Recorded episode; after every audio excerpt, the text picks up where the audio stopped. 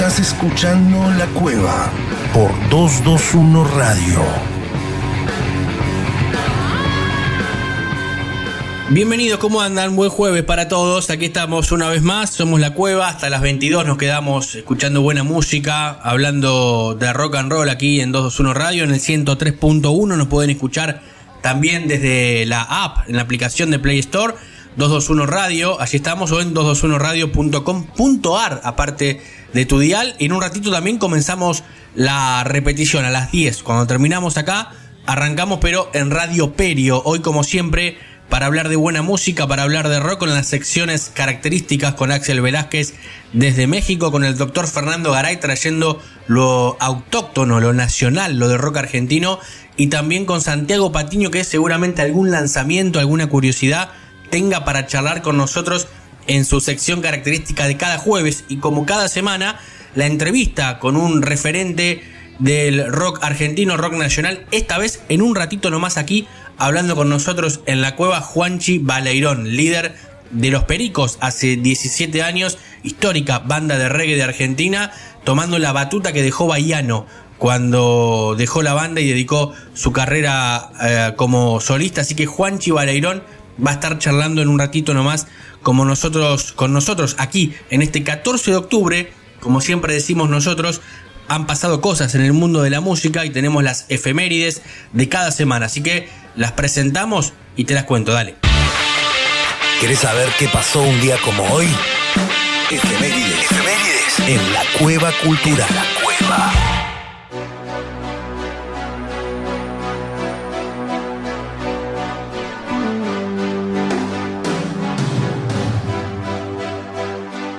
14 de octubre de 1947 nace Alan Atkins, cantante de hard rock y heavy metal, conocido por haber sido el fundador y vocalista original de Judas Priest entre 1969 y 1973.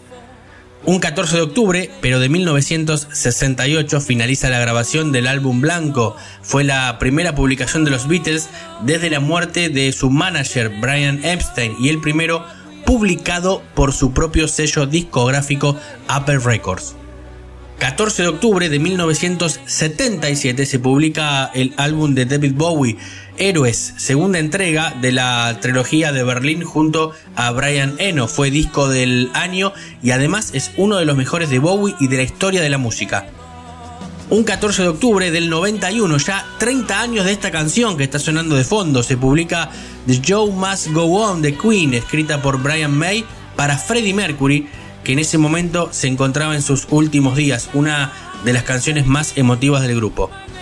Y un 14 de octubre de 1994 se publica No Quarter de Jimmy Page y de Robert Plant. Fueron parte de él Alexis Corner, grabaron la orquestación eh, de forma egipcia y marroquí, una cosa muy rara en cuanto al género, además de varios temas de Led Zeppelin y cuatro nuevas canciones. Hasta aquí las efemérides, lo que ha pasado un día como hoy, pero hace muchos años en otra etapa. Nosotros, para cerrar esta primera mini sección de siempre del comienzo de efemérides, nos vamos escuchando al camaleón de la música David Bowie con Héroes, uno de sus mejores temas, y ya le metemos con todo, aquí en la cueva, hasta las 10 en 221 Radio, dale.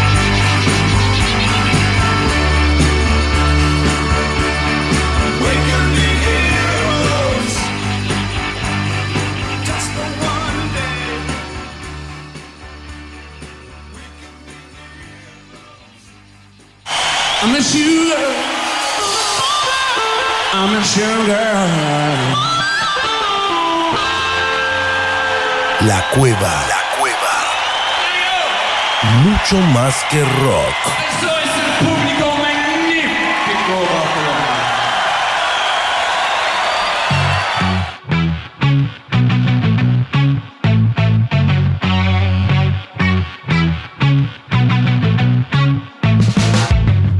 Comienza ahora sí ¿eh? el programa formalmente, luego de las efemérides, y como cada comienzo, cada jueves, lo tenemos a Axel Velázquez del otro lado que nos va a hablar un poco de música, que es lo que nos gusta a nosotros. Axel, ¿cómo estás? Hola, Demian, ¿qué tal? Saludos a tu audiencia, espero estén todos bien y bueno, así es, vamos a hablar de música una vez más y hoy traigo un gran, gran disco. Bueno, eso nos gusta, ¿eh? porque venimos analizando semana a semana o artistas o grandes discos, ¿eh? no, no nos venimos quedando atrás y nos vamos superando en cada ocasión, pero para este jueves, ¿qué es lo que tenemos? Claro que sí, hoy traigo un, un disco que está cumpliendo años, precisamente este, el, el 17 va a cumplir, Sí. 17 de octubre. Ahora en Así tres días nomás. Tres días, el Black Ice de ACDC.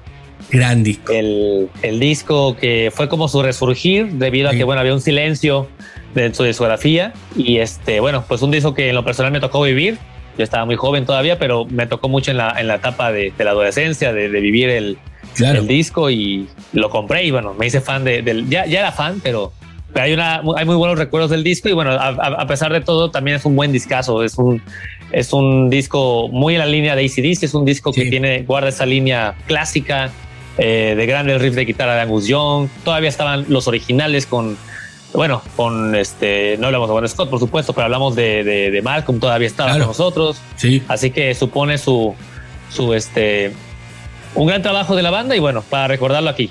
Qué bueno, bueno, fantástico. Un disco, claro, como decís vos, después de un largo silencio, creo que eh, este disco es de 2008, si no me equivoco. ¿no? 2008. Ujú. Eh, y bueno, de- desde el 2000 que no, que no había un disco, 8 años sin, sin un disco de ACDC. Eh, Totalmente. A ver, hay, hay que tener en cuenta algo, ACDC históricamente fue una banda de giras.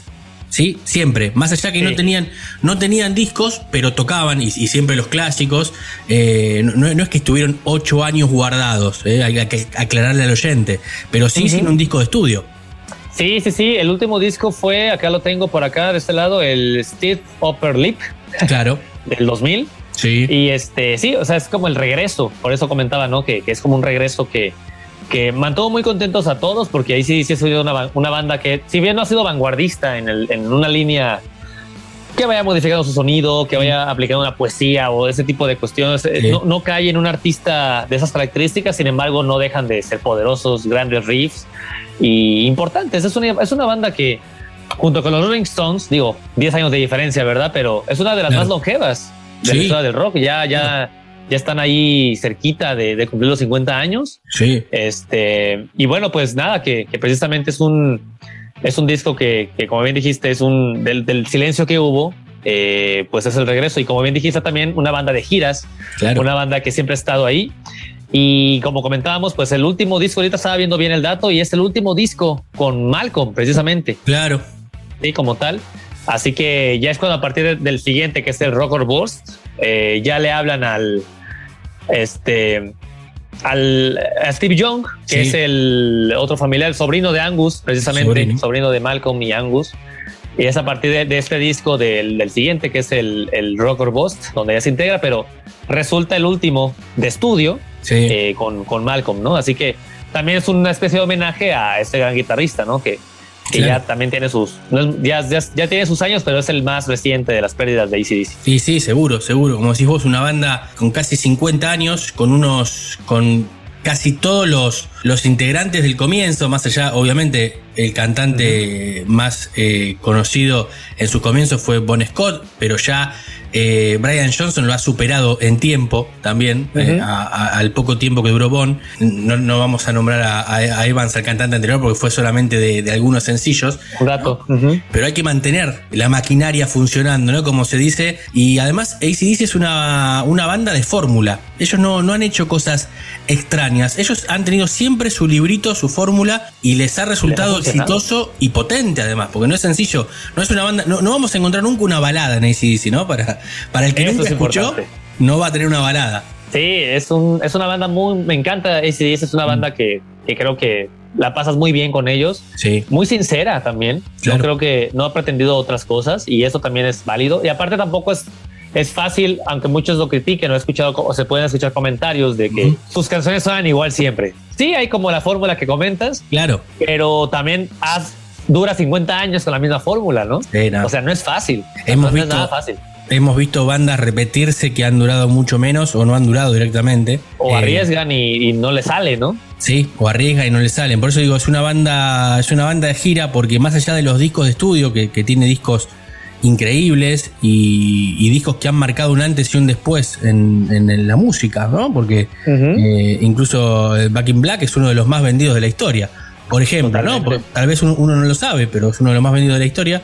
Eh, pero es una banda que hay que escucharla en vivo. Me Sí, parece que es, un, es una, bueno, vos lo sabrás muy bien, pero que es, Sí, una, total. experien- es una experiencia única escuchar un, o, o ir a un recital de, de ACDC. Uno lo puede palpar por lo que ve a través de los videos, ¿no? Si, si- es que no pudo verlo, pero verlo y estar ahí es algo increíble.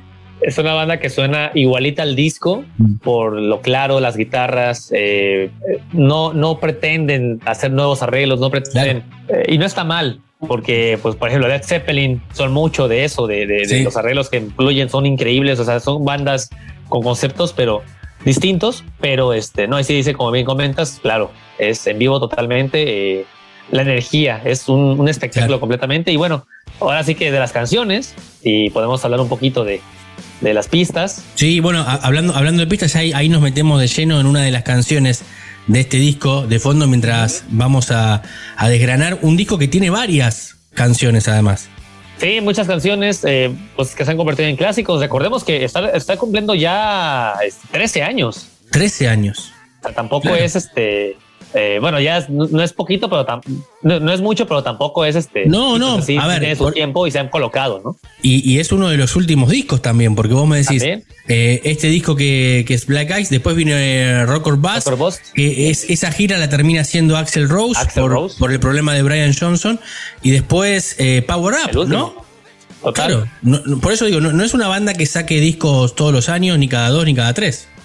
Exactamente, exactamente. Y, y bueno, es un, es un disco que, que, como mencionabas, tiene muchas canciones. Y aquí está, bueno, Rock and Roll Train, que es la que Sí. abre. Es un clasicazo. De hecho, Ah, terrible. ahí para comentarles un poquito, eh, aquí a Ciudad de México vinieron en el 2009, Sí, este, 2008, perdón, 2009, ya, ya está el año se ve. Pero estuvieron en, en- en- acá en, en- por, por, por México sí. y, y abrieron con esa canción. Es, el, es la, la gira Black, eh, Black Eyes Tour. Claro, con la locomotora, ¿no? La locomotora, les- el escenario. En Argentina, digo, fue una gira mundial. Bueno, que Argentina en fue- todos lados. En Argentina, Argentina fue, fa- siempre fue es- fantástico ese show, se hizo, se hizo el DVD después. Sí, sí, exactamente. Siempre Argentina, creo que eh, tú lo sabrás más, que Sí. estás allá, eh, reciben muy bien a ACDC, a todo el rock en general, pero ACDC Sí. en particular tiene muy buenos recitales allá y, Claro. eh, y bueno, es un- una, una banda que es muy recordada de aquel lado. Acá también la queremos bastante y en lo personal, pues muchísimo. Y, y sí, abrieron con esa canción, Rock and Roll Train. Un espectáculo. ah, Primero empieza con una, cinema- una cinemática y bueno, luego sale el tren y bueno, todo el show. Angus Young, yo lo vi, bueno, eso fue hace 13 años, no sé qué edad tuviera en ese momento, pero estaba, pues vaya, no estaba, estaba grande también y se tiraba el show que hacía, o sea, era una cosa eh, Y estamos, de- de estamos hablando de hoy, hoy músicos de 70, casi 70 ahí, o, Sí. o pasadito los 70. Eh, bueno, creo que Brian Johnson cumplió 74 hace muy poquito, entonces sí, estamos hablando que en ese momento tal vez tenían 60 años, 60 y tal algo. vez. Por ejemplo, ahorita veo que Angus tiene 66 a día de hoy. Bueno, Angus, claro. O sea que bueno, ahí tenía 50 y pico, era más joven ahí. De todas formas, era una proeza lo o sea, se tiraba, daba vueltas. No, porque, no, porque va- vamos a hacer un paréntesis. Los, los 50 de una estrella de rock no son los 50 Bueno, de, de la no, gente nada, media, ¿no? nada. ¿Eh? Me No, parece que no, no. ellos han vivido varias vidas en una. Total. Seguramente. Sí, no, los ACDC todos están en, bien curtidos en años, Claro. en experiencias y, y ahí está, ¿no? Rockean- rockeando bien, bien alto. Un disco plagado de, de- de clásicos, siguiendo con, con la este, con las canciones. Bueno, decir que Rock and Roll Train es una canción que escribieron en, en un, precisamente en un, Sí. en un tren Claro. y por eso se llama así precisamente, ¿no? Eh, bueno, la canción, eh, la que continúa es Skies on Fire, gran clásico también, los Sí. coros, bueno, muy, muy recordados de su discografía. Prácticamente todas las canciones tienen esa, esa cohesión de esa fórmula que, que mencionabas, Big Jack, que cerraremos con esa, Anything Sí. Goes, War Machine, eh, Smashing Grab, bueno, son 15 temas, Son grandes 15, claro. discazos, Sí, 15 sí. temas, 15 temas, la media está entre 3 y 4 minutos.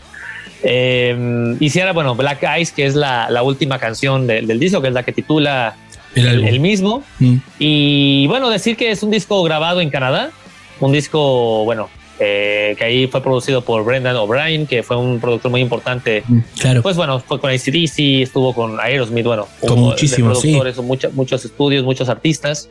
Y, y bueno, un disco que le salió muy bien, tanto a Brendan, el productor, a, eh, y a la banda, vendió más de 10 millones de copias.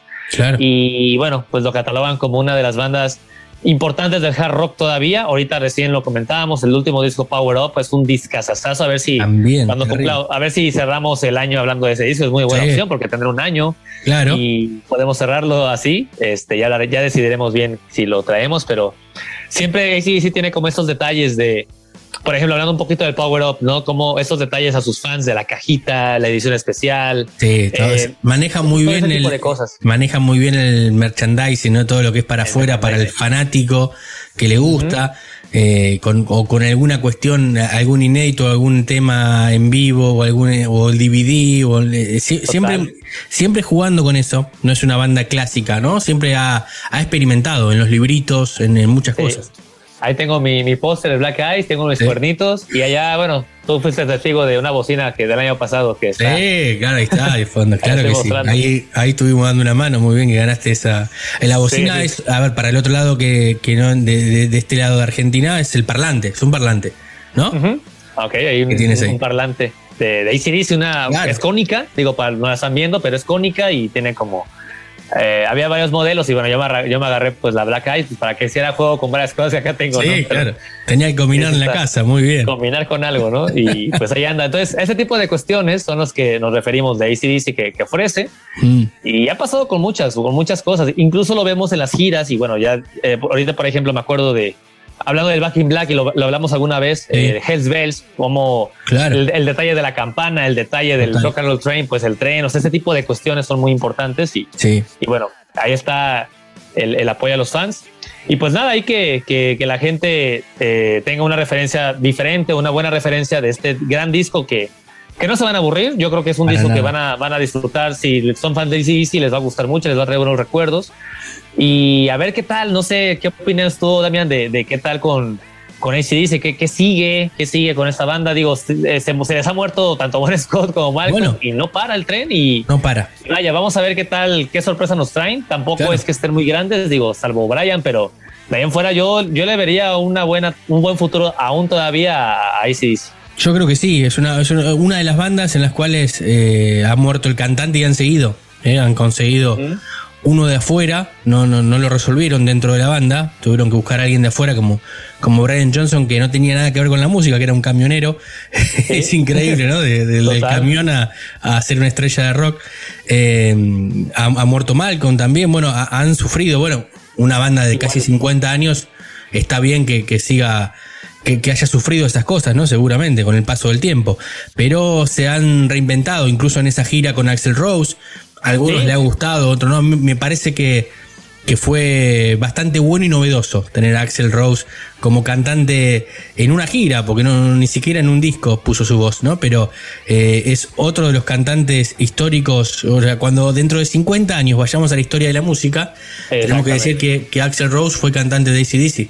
Eh, Precisamente eso te iba a comentar, como, como que ahí está en el escrito, Claro, ya, ya se escribió queda. y ahí está, ya queda para siempre. Claro. Y como bien dice, le gusta o no a la gente, ahí está. Y, y yo creo que las intenciones de Axel fueron buenas, pero tal vez no convenció del de todo, pero, pero ahí está es lo que decimos, vamos, la, la apuesta de dice es no parar. Eh, Claro. También me acordé de Phil Root, que estuvo problemas y, Sí. y por ejemplo, en los noventas, en la gira que hicieron en que salió el disco live, el HTC Live, estuvo Chris Slade en el, en el Sí. concierto, un otro baterista.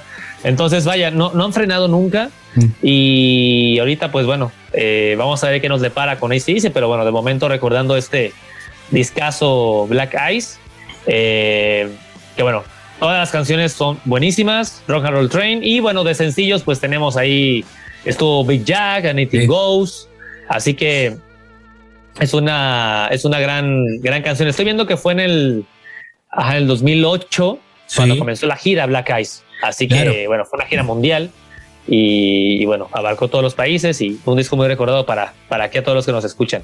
Claro que sí, un discazo de, de ACDC, de esta banda que no para y no va a parar, ¿sí? Eh, porque lo hemos comprobado, incluso sin Brian Johnson, sin su voz, van a seguir igual, van a seguir igual porque lo han hecho. Eh, veremos qué es lo que depara el futuro. Tal vez ahora que se empieza a abrir un poco, eh, el año que viene Una sorpresa o algo. tengamos alguna sorpresa, alguna, alguna gira de, de Power Up, tal vez. Por ahí no mundial, sino por primero en Estados Unidos o, o por Poco Europa. poco, ¿no? ¿no? Eh, medio corta y donde ellos vean que pueden, que seguramente pueden, porque los ha frenado como a todos los, los grandes músicos la pandemia, pero por ejemplo, lo hemos visto ahora últimamente con Ronnie Stone, incluso sin Charlie Watts, que fue un golpe durísimo y han vuelto al ruedo y siguen. Y es difícil parar para una, un artista de más de 70, ¿ah? porque te quedas en tu casa y decís, ¿qué hago? Salgo de nuevo y salen, porque es lo único que saben hacer y es lo que los apasiona, estar arriba de un escenario. Y aparte los fans, bueno, muy, importante no, que, que los fans que han tenido esta respuesta Mm. han, han apoyado muchísimo a, a AC/DC a pesar de los cambios, a pesar de Sí. sus de todos sus posibles tropiezos que puedan considerarse, ¿no? En lo personal es una banda que nunca decepciona en los discos, si Sí. bien es una línea similar en todas, pero no, sé, hay algo, hay algo en AC/DC que, que pueden cantar, que puedes valorar. Eh, aquí les comento, eh, Angus Young como guitarrista, a mí se me hace como el que mejor sonido tiene de toda la historia del rock, junto con Van Halen, posiblemente desde Claro. mi punto de vista y mis Sí, sí. cortos oídos, pero bueno, o, jóvenes oídos, pero me gusta mucho esa guitarra, ese sonido. eh, Crudo. No es un guitarrista que se exactamente crudo, directo, no es un guitarrista de pedales, o no, sea, no, no. la Gibson, el cable, el ampli y vámonos. Mismo. Como, claro, Con eso, clásico, ¿no? guitarrista clásico, hace todo lo que hace, lo hace con las manos, no necesita otra Total.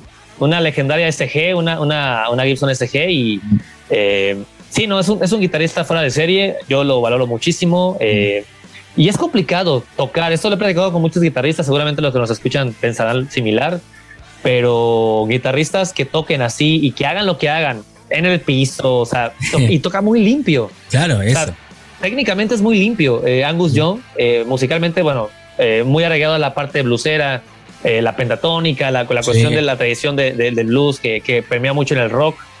Eh, entonces ahí sí, sí tiene, porque al final de cuentas tiene mucho tiempo ya en, en la escena. Mm. Entonces, eh, lo que me sorprende es la capacidad, la capacidad técnica o la capacidad de, de- de- de sonar bien, Total. a pesar de todas las periodas que hace y todo lo que hace, no, no, no, no, nunca baja su capacidad. Así que es de destacar esa parte. Y Sí. bueno, sabemos bien la historia de, de Angus Young y su uniforme clásico. Así Claro. que precisamente en el 2008, en la gira 2009, me acabo de acordar, fue 2009 la gira Sí. aquí en México. Este salir así, o sea, lo ves vital y lo ves así como un chamaco, así decimos acá, Claro. un niño. y, y total, una total experiencia verlos en vivo, ¿no? Claro que sí, claro que sí. Además de los riffs más conocidos de la historia de- del rock y de la música, los de Angus. Los de- son los dedos de Angus. ¿eh? Y aparte como dueto con Malcolm y bueno ahorita con Steve Young, pero creo que es una buena dupla. Lo que Claro. es Angus y, y Malcolm rítmicamente me recuerda un poquito a lo que es Slash con Easy. Sí, Es un poco ese complementaban muy bien. que Sí. exactamente a sus estilos cada quien, pero funcionan no funcionan separados. La- Fue Claro. muy lastimosa esa separa esa muerte de Malcolm precisamente porque Mm. no pues vaya es como quién va a reemplazarlo, no a pesar Sí, de que sí. solo sean riffs sencillos, pero hay una mancuerna de años que no puede no puede reemplazar fácil. Y bueno, lo ha hecho Steve Young muy bien, así que también debemos de escuchar a, a Steve, que ha hecho muy buen su trabajo. Y, pero bueno, como comentario final, pues ahí está, bueno, los 13 años de- de Black Eyes, eh, los grandes clásicos que lo, que lo llenan y bueno, también el homenaje a, a Malcolm, que ahí está su, su último trabajo, aquí lo pueden encontrar, está en forma, lastimosamente este, se nos fue, pero bueno, ahí está el, el legado de, de, de- esta banda y de Malcolm también. Claro que sí, claro que sí, Axel. Fantástico este, este análisis de Black Eyes, uno de los discos de tu juventud, de tu adolescencia, ¿no? Algo, uno de los que te ha marcado, de tantos, ¿no? Porque uno Sí, los van. total. Somos Bueno, fue, mi, fue mi regalo, fue mi, fue mi regalo de 15 años este Mirá, concierto. ¿viste? Yo no tuve 15 años, yo tuve un concierto de ACDC. Claro, mirá, está, mirá, mirá qué lindo, mirá está. qué lindo regalo. Bueno, nos vamos esc- escuchando uno de los temas clásicos de este disco, ¿te parece? Claro que sí, aquí les va Big Jack, un- el tercer corte de difusión de esta banda, así que de este disco, perdón. Y bueno, pues ahí está una, una gran canción que, que van a disfrutar muchísimo.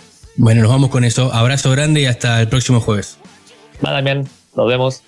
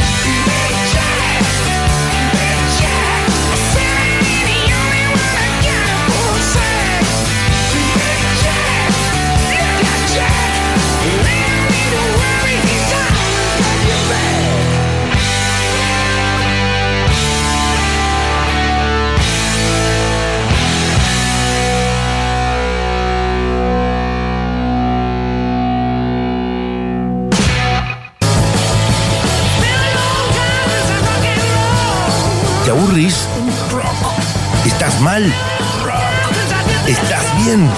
Rock. ¿Estás escuchando rock? Subí el volumen. La cueva.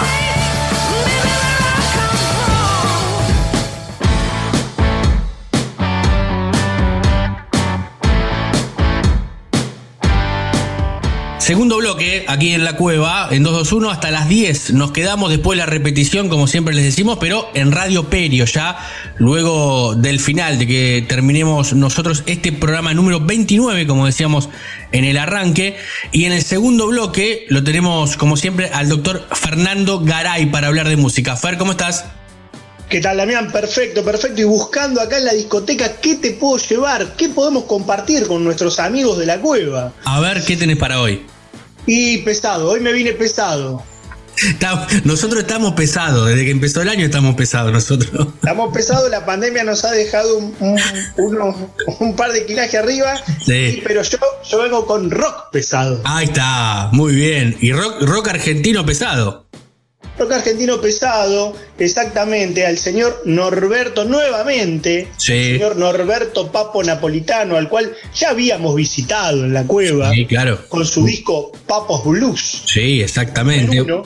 Sí, Este, pero bueno, y también en, en su formación de los gatos, con el rock de la mujer Claro. perdida, con un joven papo. con un joven papo. Bueno, venimos hablando mucho, pero siempre con estilos distintos. Ahora un poco más, un papo de heavy metal, más o menos. Eh, exactamente, porque ¿qué había pasado? Ahí por fines de la década del 70, Papo saca su volumen 7 de Papos Blues, años 77, 78. De- Luego arma una formación que se, muy breve que se llamó Aero Blues con Sí. Alejandro Medina. Claro, de Manal.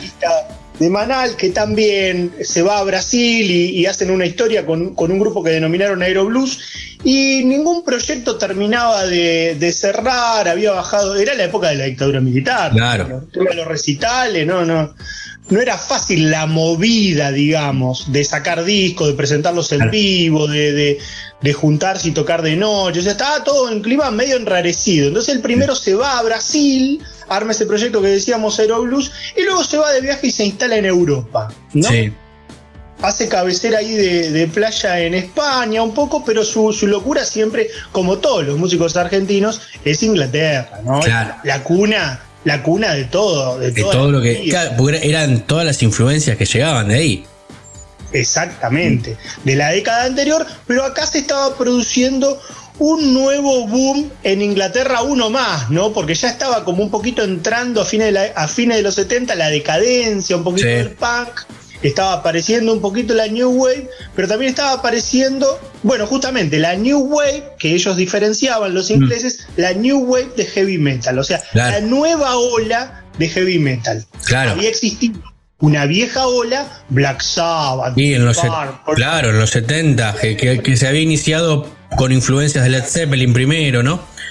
Exacto, fines de los 60, principios de los 70 con ellos tres, pero los, los ingleses, como están en permanente gestación y surgimiento Todo el tiempo en movimiento, siempre. de géneros, Sí, este, tenían esta la, la, la new, new Wave of Heavy Metal. Y Papo se va a ir metiendo ahí este, en el ambiente musical de los pubs, del under. Y hay unas anécdotas realmente geniales, ¿no? Geniales Sí. porque Papo, terrible personaje. Y, Claro. en ese- y en esos, y en esos antros entabla relación con Lemmy, Lemmy Kilmister, Sí. famoso bajista de, de la banda Motorhead. de Motorhead, fallecido Lemmy, un grande Lemmy. Falleci- un grande que se fue, Mm. y eh, pero todavía ni, exi- ni existía Motorhead. Claro. Era como que Lemmy estaba con la idea del proyecto y lo estaba armando. Y bueno, y llegan incluso a juntarse y a zapar un poco con, con Papo. De luego Papo cuenta que, que cae Peter Green, otro famoso violero, y que le dice, Sí. bueno, que anda buscando músicos. Este, y bueno, Papo un poco se va con Peter Green, pero, pero Papo llega a percibir esa aparición de esta Claro. nueva ola del heavy metal, con Motorhead, con Iron Maiden, Sí, claro. estaba apareciendo, este, entre otros, y con el boom internacional Mm. de un disco de los más vendidos de la historia del rock, que fue el Back in Black De ICDC.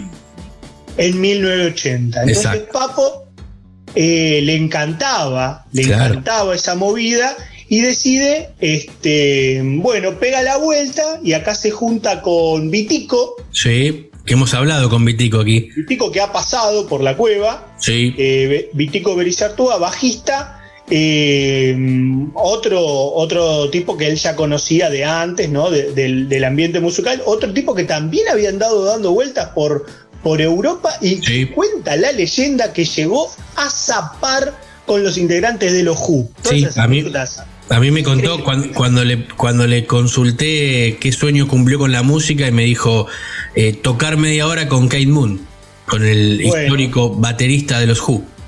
Ahí está, ahí está este, la, la anécdota. Y bueno, se junta con él y vamos a decir lo que es. Lo vamos a decir acá sin pelos Sí. en la lengua porque somos la cueva y le decimos la verdad a nuestros oyentes. Claro que sí. Papo tenía muy mala onda con los grupos de Charlie.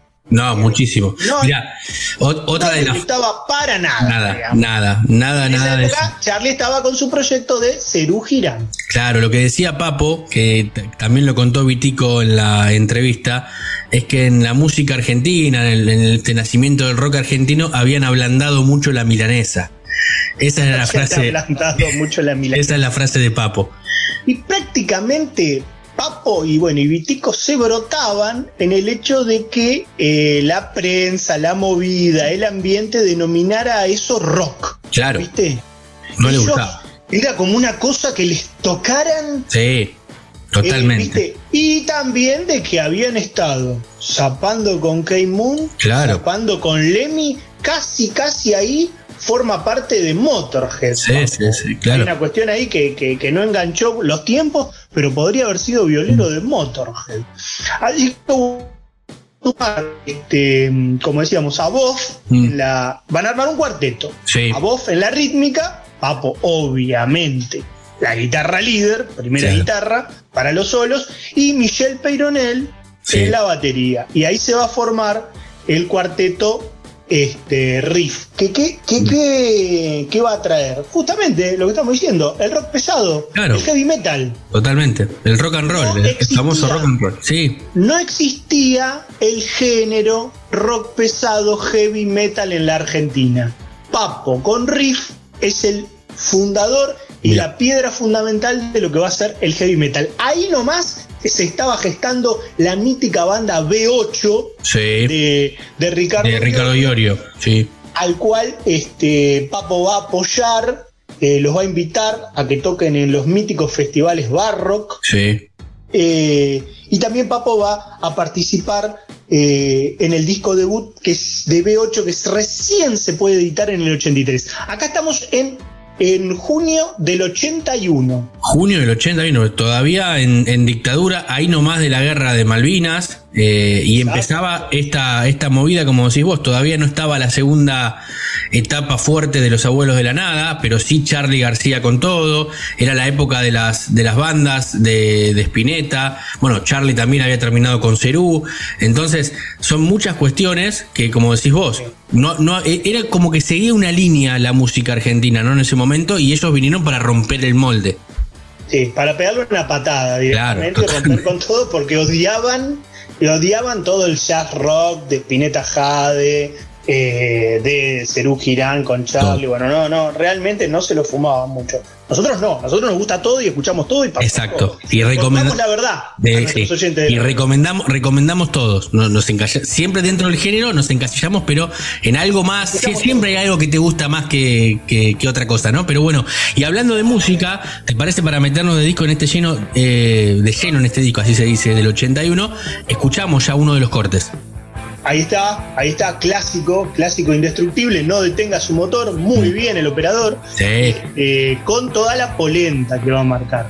Musicalmente, musicalmente, uno lo escucha y le suena mucho más a ICDC, ¿no? Claro. Mucho más a ICDC la onda. sí. O sea, y te, te voy a tirar un dato.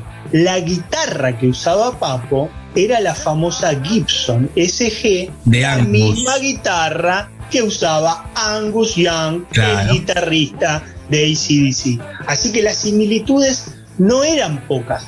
Papo manejaba mucha data y mucha información. Mirá, y y justo la, la segunda vez en el, en el programa de hoy que nombramos a ACDC con Angus y la guitarra, porque eh, Axel viene de hablar de justamente del disco Black Eyes, un disco histórico también de, de ACDC, histórico, con esa guitarra, siempre igual. Por eso el sonido, como decís vos, no se asemejaba a lo que era el- lo más pesado de Black Sabbath, sino un poco más eh, hard rock o, o el heavy metal un poco más comercial. Sí, te diría que, que más tirando a una línea más rockera, más rockero tradicional, pero Claro. con muchísimo más volumen y con un poco de distorsión, digamos. Hay Claro. un sonido, si uno, si uno lo escucha con detenimiento, es un sonido clásico de la guitarra de, de rock and roll. Sí. Pero claro, con el volumen al recontramango. Y Total. después hay, después hay otro aspecto que, que- que podemos, este, que podemos se- señalar y Mm. que es que eh, ellos vieron, Papo sobre todo, y Vítico, esta cuestión de la imagen de los músicos. Porque Sí. hasta ese momento los músicos venían con pelo largo, una Claro. onda más hipona, Sí. y comienzan a ver allá que los rockeros ingleses, pelo corto, comienza Sí. a estar de moda, comienza la campera de cuero Bueno, claro. la campera de cuero, muñequeras Sí. con tachas. Eso, eso, esa, esa imagen implementada por Judas Priest, ¿no? Me parece que, que arranca ahí. Exacto, Ju- Ju- Judas Priest, también otra parte del, del New Wave of Heavy Metal, junto con Iron Maiden. Claro. Y mm, bueno, toda la vestimenta con cuero, ¿no? También esta, esta cuestión de, de, mm, de generar como una imagen, digamos, de, Sí. de- de pensar en el grupo con una imagen. El pelo, la campera de cuero, la muñequera. Y después ellos en las fotos. Hoy uno a la distancia causa un poco de gracia Sí. verlo, ¿no? Como que es medio caricaturesco. Pero por ejemplo, aparecieron con unas cadenas Claro. en las, en las fotos, posando. sí, sí, sí. Otras fotos aparecían haciendo cuernitos. Los cuernitos, claro. Los cuernitos, ACDC, Sí, famosísimo. sí, sí, claro. Y Ronnie, y Bueno, Ronnie después- James, y Ronnie James Dio, también otro de los vocalistas de Black Sabbath. De, de Black Sabbath, la, la cuestión de, de todo el tiempo jugando con esa imaginería, esa historieta de eh, lo satánico. Total, siempre. lo- Siempre, porque era, a ver, el, el rock siempre fue el género satánico prohibido a lo largo de, la- de todas las épocas. Primero cuando en el surgimiento en los 50, que no podían creer lo que estaban viendo los padres, imagínate, en, en edad de nuestros abuelos, que, que no podían entender. Nosotros hoy no entendemos a nuestros hijos con lo que escuchan y pasó siempre en realidad, ¿no? Claro. Y si te vas a los, si me llevas a los 60, tenés el famoso disco de los Rolling Stones, Sus Majestades Satánicas. Claro, Y sí. un famoso hit de los Stones, este, Simpatía por el Demonio. Totalmente. Claro, claro. Así que viene, viene de Siempre, largo. sí, siempre se jugó con eso, siempre se jugó. Pero claro, el chiste estaba en darle una nueva vuelta. Claro, ¿No? sí, claro, en claro. darle una nueva vuelta. Y Papo vio todo en Inglaterra. Eso es esencial, esencial para el, esencial para el grupo, porque, a ver, no es lo mismo que te lo cuenten o tener la influencia acá que vivirlo en el lugar. Jamás, en ningún lado. Y Papo y Vitico, los dos, estuvieron allá. Sí, estuvieron y en el y te diría que en el ojo del huracán, digamos, Mm. porque haber estado aunque sea un día este, tocando un rato con integrantes de The Who Sí. y, y- y- y Papo tocando con, con Lemmy Kilmister de, de Claro. Motorhead, este Claro, no exactamente lo que decís vos, es una vivencia personal que no es lo mismo. Oh, me compré este disco, lo voy a escuchar, ah, mirá cómo suena. Claro. Es nada que ver. No, nada que ver. Es otra cosa, es otra cosa, siempre pasa eso. Pero bu- bueno, dis- disco en el 81, una banda que termina siendo histórica de un género y pionera también de un género en Argentina, porque después, como decís vos, B8, después se fueron acercando otras bandas No, después- a, a querer copiarlo, ¿viste? Porque No. pasa siempre, ¿no? Después el, el- el- el subgénero explotó y tuvo dentro del subgénero más Sí. subgénero, death metal, green metal, death metal, nada, Sí, sí. Black metal. Pero bueno, en ese momento y en dictadura militar, la movida era muy pequeña. Claro. Muy, muy pequeña. Eh, era tan pequeña que una anécdota, dos anécdotas lo pintan. Sí. Eh, ellos graban para ATC, Argentina Sí. Televisora Color, tenía un Sí. sello, subsello con el que grababa discos, se llamaba Tono Disc. Tono disc, en el- claro. Tono Disc. En el sello, ellos compartían sello con quién? Con Con- los Parchís Mirá vos. Y Claro, con. Richard Kleiderman, un pianista clásico, Sí, medio, medio histórico. que estaba de moda en la época. Pero los parchís también en los 80 la rompieron. Todo el mundo tenía. Yo tenía, yo tenía el cassette de los parchís. Claro, y Imagínate. dice ATC. Y dice ATC. Exactamente. Sí. ¿Por qué? Porque estaba muy, muy, muy reducido. Incluso repasando, me cuenta que en ese 81 eh, se editaron solamente 18 discos de rock. Muy poco, claro. Entonces al productor le ofrecieron el, el, como decimos, el rueda de metal que estamos este, comentando hoy, sale en junio. Y luego les ofrecen si no quieren grabar otro. Y dicen, Claro. sí. Y en diciembre saca, Riff saca su segundo disco, que es Claro. Macadam 3210. Macadam, para el que no lo sabe, Sí, eh, mi suegro es vial y me lo explicó. Macadam es la mezcla esa negra del asfalto, Sí. piedritas con ese Mirá. alquitrán. sí. Eso es el Macadam Mirá vos. 3210. Mirá Y vos. así se llama el, seg- el segundo disco de mm, De el riff. segundo el segundo disco de Riff. Claro, do- Así dos que- discos, dos discos en seis meses, entonces. Dos discos en seis meses en un género que iba a grabar, eh, editar 18 discos en un año. Claro. Y hoy día hay que buscar en los libros un grupo que saque dos discos de estudio el mismo año, un Mm, grupo no. eh, argentino. Lo dudo. Eh, Antes, eh, antes pasaba, antes pasaba mucho, pero, Antes podía llegar a pasar, pero ahora pero no, no. no creo. Y bueno, entonces lo sacan en junio y en julio eh, lo presentan en el Estadio Obras. Sí. Este, meten este. Ah, antes había habido una pequeña anécdota. Cuando lo están armando Sí. al, al grupo eh, con Vitico, Papo decía, no, dice, no quiero cantar, dice, quiero hacer como ACDC. Dice, Sí. yo me, me- me- me voy con la viola Claro. y toco la viola y traemos un cantante. Así que bueno, agarran y, y- y traen este, un cantante que se llama Juan Aimes, Sí. gran, gran, gran vocalista, que lograba lo que logra, por ejemplo, un Bruce Dickinson, Claro. eh, cantante de, de- de Iron Maiden. Llegar a esos registros, ¿viste? Difíciles Claro. para cantar, un poquito Más más, agudo. agudo. Sí. Este, Papo, uh, con esa voz de ron, no podía, ¿viste? Claro. Pero ¿qué pasa? Hacen un recital, entonces dicen, bueno, listo, largamos con esta onda. Eh, como quinteto. Sí. En noviembre del, del 80, el recital le pusieron Adiós Papos Blues, bienvenido Riff. Así se llamaba. Sí. Y sale Jaime, toda la gente. Abucheándolo. Claro. "Uh, sí, queremos Papo. Así que no, no caminó la- el proyecto con. Y Papo tuvo que hacerse cargo de tocar y de cantar. Y de cantar. Mirá vos. Bueno, qué, qué mejor eh, forma de. Porque ni encuesta nada. Tirarse así en vivo. No, no pegó, listo.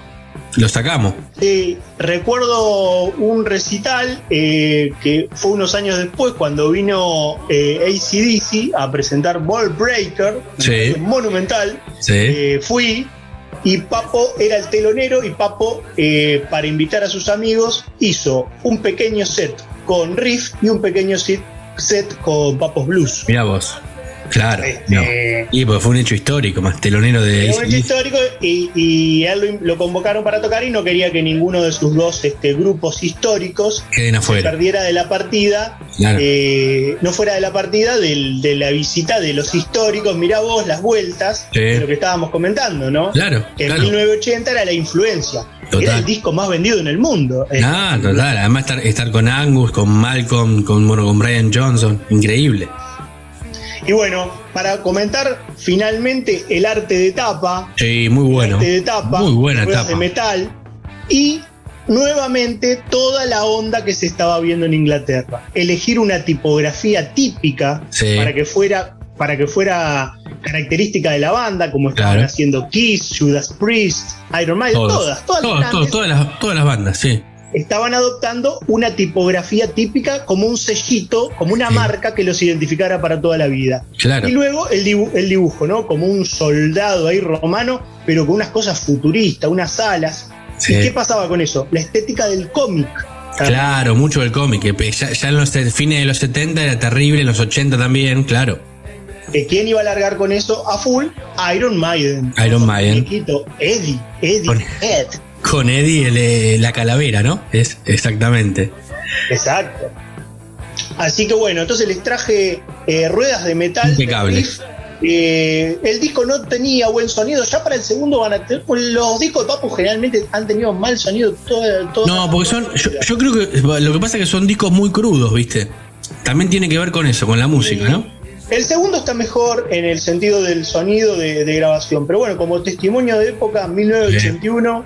Así que bueno, Damián, no sé qué te parece. Sí. pero Yo para mí lo mejor es eh, arrancar con ruedas de metal y, Sí, y claro. que se vaya. Y que se vaya todo el. Pateo el parlante, mira. No, y, y nos ponemos a, a cantar acá dentro del estudio. Bueno, Fer. Y hacer va- cuernitos. y hacer la mano cuernita. No nos ven del otro lado, pero vamos haciendo cuernitos mientras escuchamos este temazo de riff de este gran disco, debut. Se nos había quedado ese. Hay discos debut que todavía tenemos ahí para, para analizar en lo que resta del año, lo que nos queda de la cueva, de aquí hasta diciembre, como siempre decimos, en 221, como siempre en el 103.1. Fer, muchísimas gracias. Nos vamos entonces con ruedas de metal con este temazo. Buen fin de y hasta el próximo jueves. Abrazo.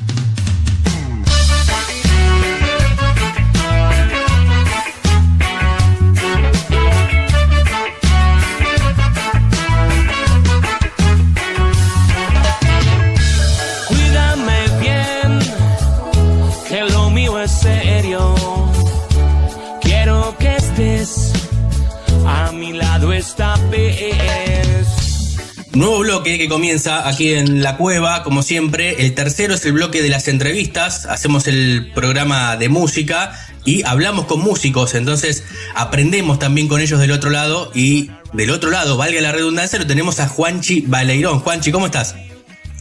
¿Cómo andan? ¿Bien? ¿Todo bien? Bien, Bien, bien, la verdad que un gustazo, hace mucho queríamos tenerte en este ciclo, eh, en este año y pico complicado que, que- que tenemos por suerte un poquito mejor, ¿no? Pero para romper un poco el hielo es difícil salir de, este, de esta pandemia. ¿Cómo la pasaste dentro de lo laboral y personal, te pregunto? Mira, a esta altura que ya todo tiene un panorama un poco más optimista y las cosas se están abriendo, eh, cuanto más rápido nos olvidemos de aquello, mejor. ¿Qué sé yo? Lo que se hizo, se hizo porque era lo que había que hacer. Mm. Era lo único que se podía hacer streaming y demás. Hicimos todo lo que se pudo, nos metimos en todas las que se pudieron hacer, Sí. porque era necesario, porque bueno, porque aparte, nada, de estar activos y demás. Mm. Pero mm, nada, yo creo que cuanto más rápido salgamos, con más felicidad vamos a estar y no, no, y hablar de enseñanza y esas cosas eh, es muy temprano. Me parece que las enseñanzas de que nos va a dejar esta situación las vamos a vivir más adelante, me parece. Así que, este, nada, estamos con ganas ya de, de desprenderte completamente de todo lo que significó aquello y, y veremos eh, andando qué nos queda de positivo y qué nos dejó. Eh, y nada, pensando en el futuro, en lo que se viene, más que nada. Sí, total, volver al ruedo, ¿no? De- de- después de, de este Sí. tiempo, que, que está bueno y tan necesario es para ustedes y para nosotros del otro lado, ¿no? Sí, o sea, como expresión artística, como entretenimiento y también como trabajo, obviamente, Claro. básicamente. Claro, claro, exacto. Bueno, ahora por suerte se, se empieza a dar toda esta apertura. Ustedes con, con Pericos tienen muchos shows, empiezan a, a abrirse en, en esta agenda. Eh, creo que, si no, no leí mal, tienen Córdoba, tienen en, calle Corrientes el mes que viene. Sí, sí, sí, ahora tenemos, hoy este, tenemos el, eh, hemos estado en Santa Fe, dos conciertos, Rosario, dos conciertos, Pilar, Córdoba, como te digo, este, y tenemos una gira por Estados Unidos que se iba a hacer para octubre, se pasó para, para marzo del año que viene, Sí, importante y grande. Eh, tenemos, sí, como dijiste, el, el teatro el Broadway, claro. y después este, más cosas que van saliendo a medida que todo se, se libera. Sí, Está como medio vertiginosa la agenda, se mueve todo el tiempo, ¿no? claro. Así que estamos, estamos contentos, por suerte, sí, sí, sal- salen cosas y, y eso la verdad que motiva y alegra y está todo el mundo con ganas de ir a ver cosas y acá, por lo menos en la escena de los teatros están dando bien, las bandas están tocando, así que estamos como todos efervescentes. Sí, sí. ¿Y cómo, cómo estás viviendo esta nueva normalidad? Te imagino que, que es diferente a lo que era el show previo hace dos años, ¿no? A, eh, a esto que se está dando ahora, con los protocolos, cuidarse un poco más. Yo no lo llamo normalidad, lo llamo transición. Eh, Claramente, normalidad es Sí, algo más, eh, sí, o sea, contra 2020 años de, de una forma, un año no va a cambiar la normalidad. Es, es- Claro. esa, transición, sí, la vivimos con todo, o sea, con cuidado, como, sí, como tiene que ser, ya estamos curtidos y, y aprendimos la lección de, de lo que es una pandemia sí. y nos manejamos con, con sentido común y con, con responsabilidad, básicamente, y, y haciendo todo lo que se puede hacer y sin joder a nadie. Sí, es verdad, es cierto. Bueno, te quiero llevar un poco hacia atrás y después volvemos a los proyectos, a, a- porque me parece que se viene algún nuevo disco que tienen ahí seguramente próximo a salir.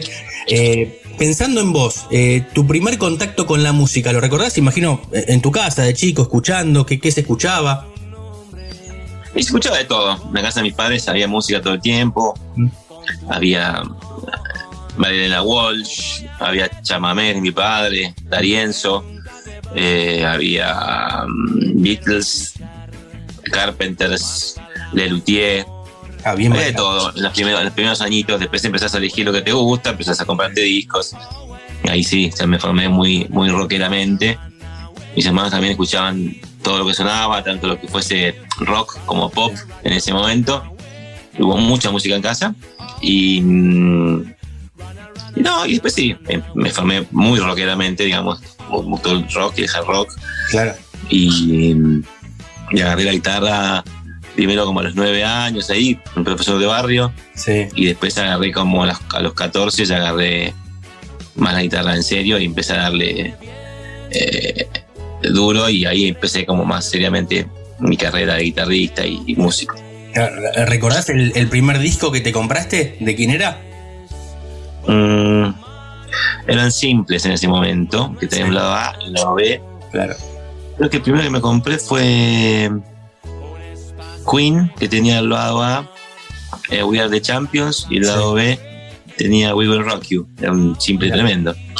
Y después me compré Pero año 79 debe ser, ¿no? 78, Sí. 79, por ahí. Sí, seten- 78. por ahí. Sí. Después me compré Miss You los Stones, Sí, eh, Give It a Little Bit de Supertramp, claro. eh, Kiss, que tenía Come On and Love Me y, Sí. y She. Y después Rock Collation, que fue un disco que salió, que era un, simple grande, que era una- un artista eh, francés que mezclaba canciones de rock en un solo tema, Mira, en un medley raro, era muy divertido y muy bolichero. O sea, todo sobre una base bastante bailable y, y sonó mucho, me acuerdo. Mira qué bueno, qué bueno. Me decías, a, a los 9, a los 9 la guitarra, a los 14 ya pensando un poco más de manera profesional, pero eh, imagino en, esa adolescencia vos pensabas, siempre pensaste o tuviste como objetivo la música o por ahí decías, viste que siempre dicen, eh, a veces tenés el mandato familiar, no sé si fue tu caso, me voy a dedicar a la música, bueno, ¿y de qué vas a trabajar, no? Te, te preguntaban por ahí antes. No, esa pregunta su- suena dura si se plantea de esa manera, pero si te plantean tipo, mira, este, estadísticamente la música no es algo lo cual todo el mundo pueda vivir. Claro. Si vos querés hacer tus propios temas y hacer tu propia historia. Si querés ser un músico profesional que toca para otros, sí, sabes, sabes, ahí tienes una carrera de tocar piezas de otros o, o en bandas de otros. Entonces, fíjate, porque no todo el mundo lo logra. Y es Sí. cuestión lógica de estadística, no, no, no es una, una cuestión de bajar línea porque sí, No sé. o una cuestión eh, anti-musical. Como, plan- me lo plantearon como, fíjate, tenemos alternativas, porque la música solo no siempre todo el mundo trasciende. Y es una cuestión, como te digo, no es de filosofía de vida, es de estadística. Sí, sí. Pasan poco de la música. Entonces, nada, es eso. Fui, pero después este, empecé, a- con los películas empezó a ir bien la cosa. Y bueno, se transformó en la vida. Pero en el momento, cuando agarré la música, agarré como seriamente como una pasión.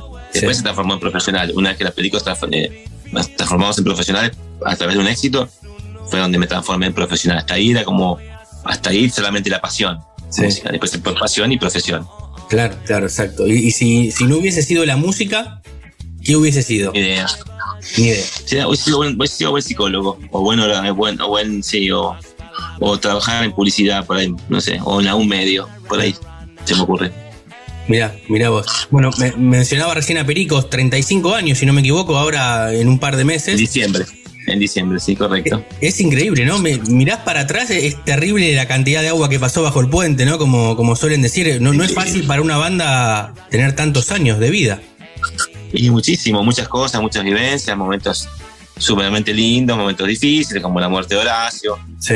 es algo reversible, lamentablemente, y también momentos de, de- de cambio, de desafío, de encarar nuevos horizontes y tomar riesgos, como fue la partida de Bayano, Sí. hace 17 años, ya casi 18 en marzo.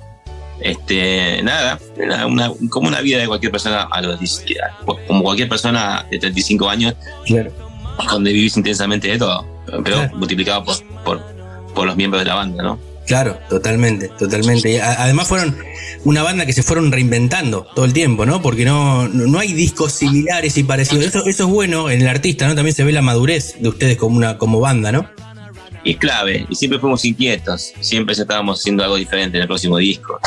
En un momento hicimos un par de discos medios como eh, alineados, como Sí. Pichucho, Pamparré, Lleva Buena. Pero después al, poco, al, al- al toque ya rompimos todo con Mystic Love y así. Claro. Y después hicimos un disco en vivo, después rompimos todo de vuelta con- desde cero. Sí. Después se va Bayano y arrancamos con siete. ah, y pura vida. Y siempre hay algo diferente, interesante, que nos, nos, nos motiva. Si no, Claro. tocar siempre lo mismo es aburrido. Sí, sí, total, totalmente. Bueno, incluso ahora en, durante la pandemia grabaron un tema de Bowie, otro de los Stones. Eh, también Sí, está bueno. Está bueno meterse Sí. con eso y, y darle la impronta de, de ustedes como banda, ¿no?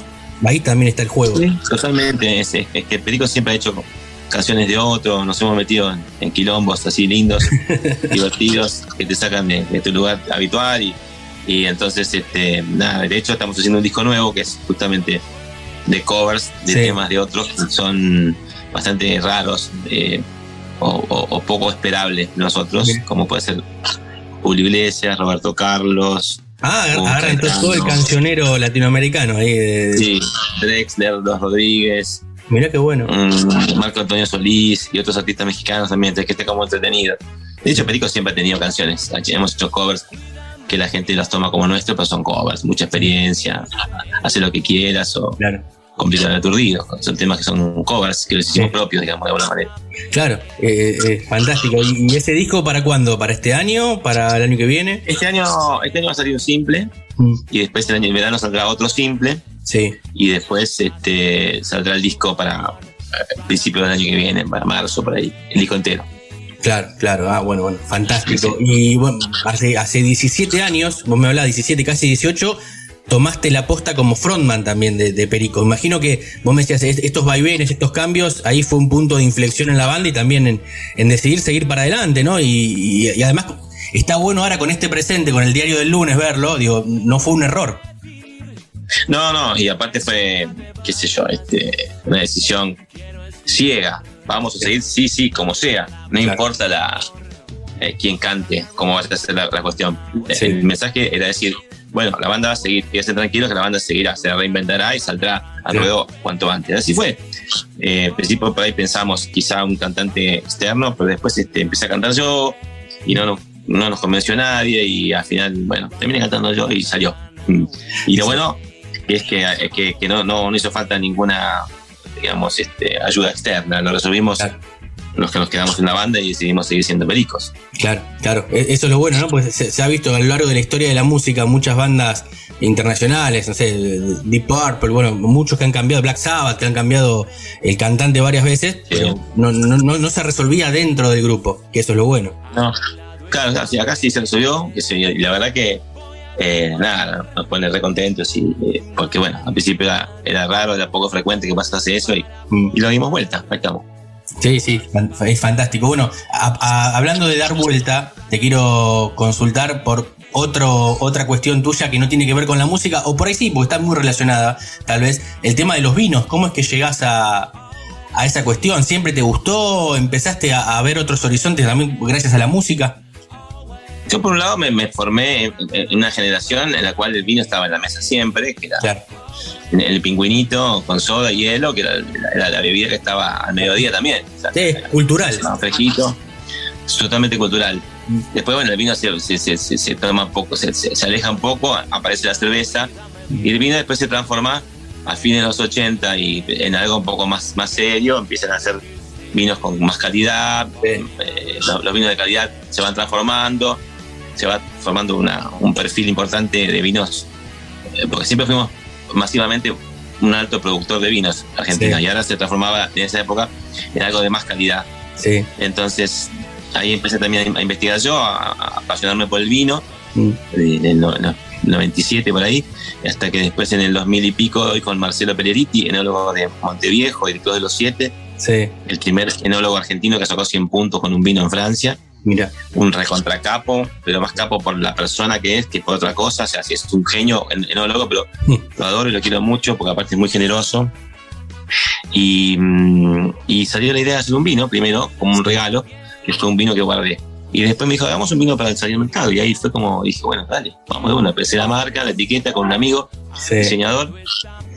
Eh, y ahí empezó la línea de vinos, Madre Caster. sí. Después el Pink el, el, el- digamos, el- la inundación rosada. Y después salió el Gran Baleirón, que es el vino de alta gama. Y después se hice un acheto balsámico y un aceite con Laur, una Claro. productora de, de aceite de acheto muy buena de, de Mendoza, que son amigos. Sí. Y ahí me metí, me divierto y estamos moviéndolo, se, se exporta todo, está muy bien. Está bueno, Está está bueno, está bueno y además como decís vos, el, el tema de la, la etiqueta es esencial también con el nombre y la música siempre ahí, ¿no? Ligada a la cultura del Y vino. que buenos hay muchos y está bueno también darle una vuelta de rosca a la etiqueta para algo diferente. Y aparte, como dicen siempre, el primer vino te lo vende la etiqueta y el segundo te lo vende el enólogo. O sea, el primero lo compras por la etiqueta, aunque sea por el nombre, porque te Sí. gustó la etiqueta o te lo recomendaron, sin haberlo probado. Y el segundo lo compras porque el vino estaba bueno. Entonces, Claro. el primero es la etiqueta, no nos olvidemos, y el segundo es el enólogo el que lo vende. Claro, muy buena, muy buena frase. Vos sabés que hace un mes hablaba con Adrián Marilari y te mencionaba él con el tema de los vinos. Y Porque- eh, y, y se, y se reía y dice, los vinos de Juanchi son buenísimos, dice, pero eh, los míos tienen más metal, me decía Adrián. más sabor metálico. más sabor metálico. No, Adrián es un campeón. Ad- Adrián es un, un- un divino. Ni hablar como, como es como cantante, pero como persona es lo más. Y también es un culo inquieto como yo y se metió a hacerlo con alguien también copado. Así que nada, la mejor para Adrián, porque es- eh, se lo merece y le está, yendo, le está yendo bien con los vinos, así que estoy, estoy Sí. re contento. Sí, sí, es- es- eso está bueno, está bueno, lo importante. Bueno, volviendo un poco a la actualidad, eh, te pregunto por la música argentina. Viste que eh, se fue fusionando demasiado, ¿no? el rock eh, fue modificándose, hay nuevos estilos, nuevas cosas que le gusta a la gente. ¿Vos sos de escuchar algo de lo actual? ¿Te gusta? Sí, estoy a tanto porque tengo hijos chicos, entonces están también en edad de escuchar ciertas novedades y, me pongo a tanto. Sí, está bien, está, me parece que es, son las nuevas trincheras de esta generación, que se manifiestan, manifiestan en su propio estilo musical, Sí. que es muy de ellos y que además este, tiene una forma muy diferente de comunicarse, muy diferente de desparramarse la música. No es como antes que por ahí uno sabía o predecía las cosas porque veías los medios de difusión habituales, gráfica, Claro. eh, calle, radio, televisión, productoras, Sí. espectáculos, te- te- todo estaba a la vista. Hoy por hoy la llegada de estos artistas nuevos a los chicos es invisible, es Claro. subterránea. Eh, que, o sea que es, eh, para mí es un, un doble flash. Sí. Se me da un estilo diferente y quizá no me guste a mí, pero, pero flasheo que, que- que- los pibes se copen y después la forma con que les llega. Eso también es sumamente significativo. Sí. O sea, el, el contenido del continente, eso, eso es lo importante de, de lo diferente y lo revolucionario de este género. Claro. Con el paso del tiempo quedarán, quedarán aquellos que son los que han tenido capacidad de reinvención, que han tenido la capacidad de, de perdurar, que han tenido eh, un talento extra, no solamente musical, para trascender y ser.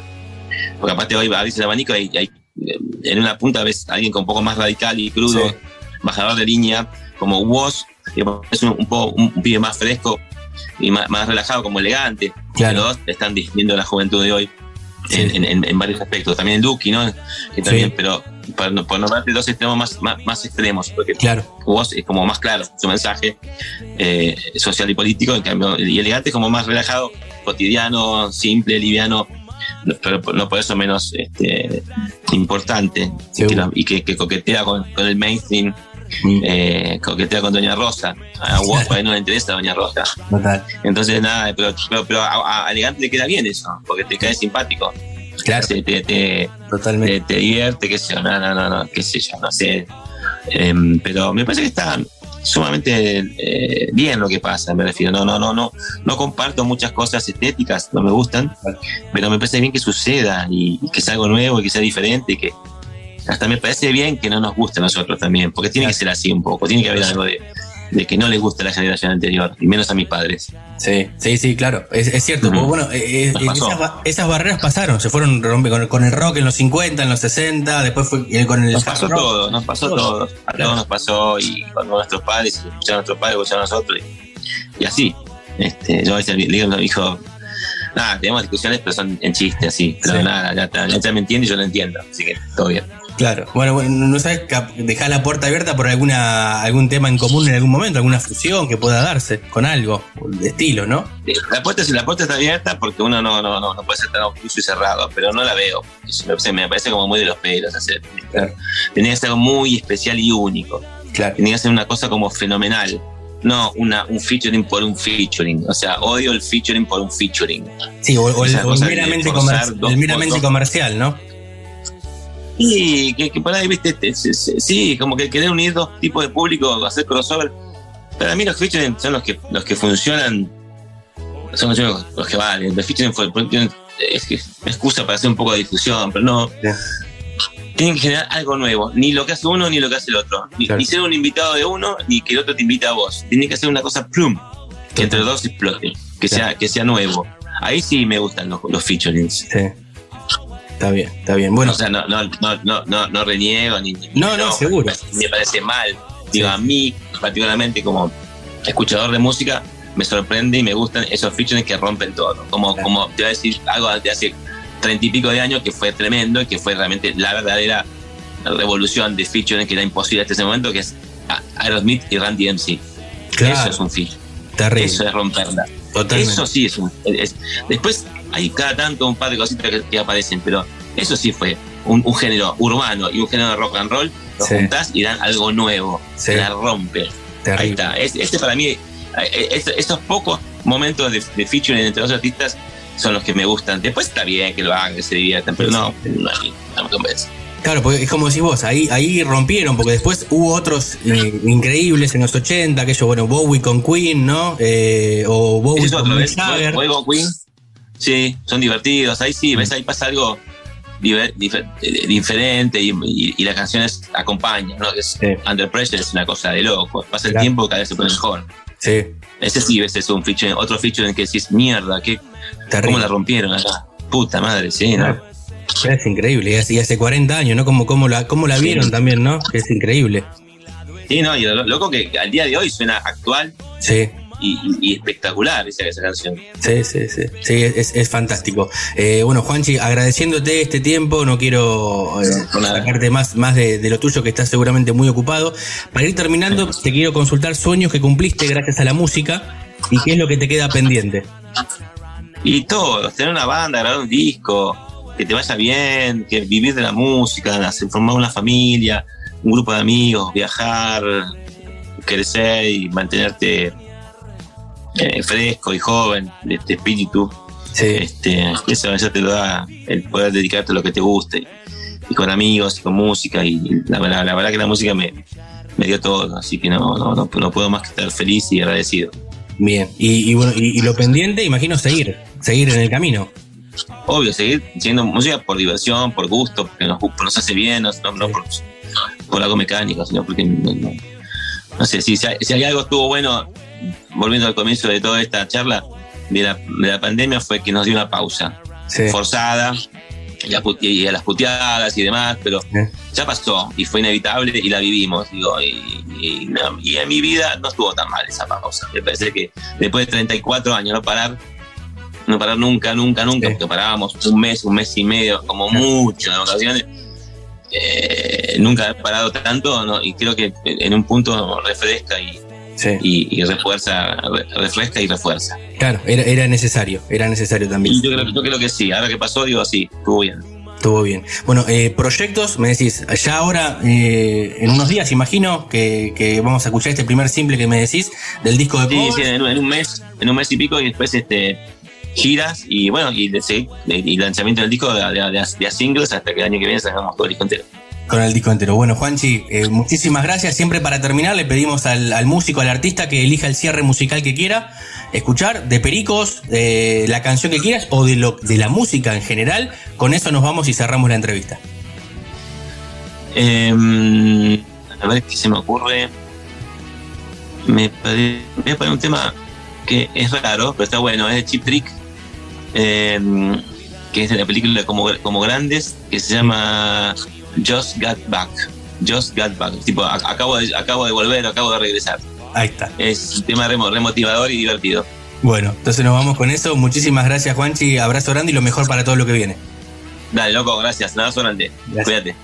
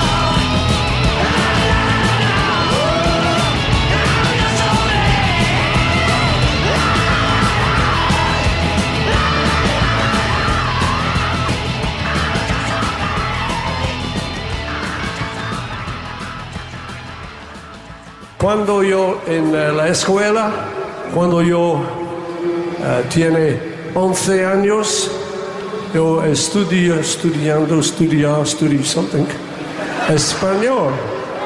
Naturalmente, amigo, sí. Hey. La cueva. La cueva. No somos iguales al resto. Y te vas a dar cuenta. And this is what I learned. Tres conejos en un árbol tocando el tambor. Que sí, que no, que sí lo he visto yo.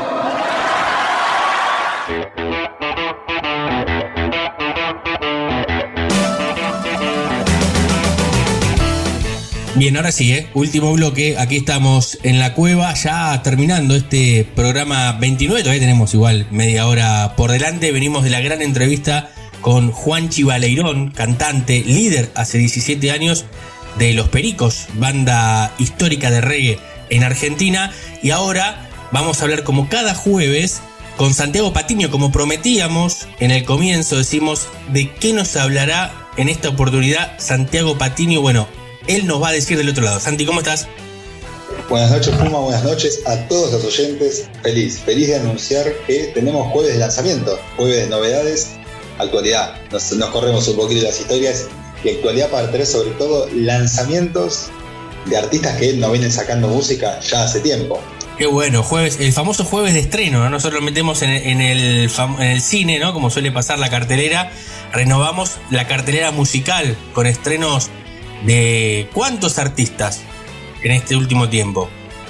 Mira, en total tenemos por lo menos cinco artistas. Mirá. Tenemos por lo menos para nombrar tres lanzamientos. De esos tres, hay dos que son colaboraciones y uno de un artista individualmente, pero en total cinco artistas. Y qué mejor que arrancarlo con. Hagamos así. Escuchamos mejor, porque a nosotros nos gusta hacer así. Te escuchamos y después hablamos. La gente se va a dar cuenta de que estamos hablando y la magnitud que tiene este single. A ver, vamos a escuchar, dale.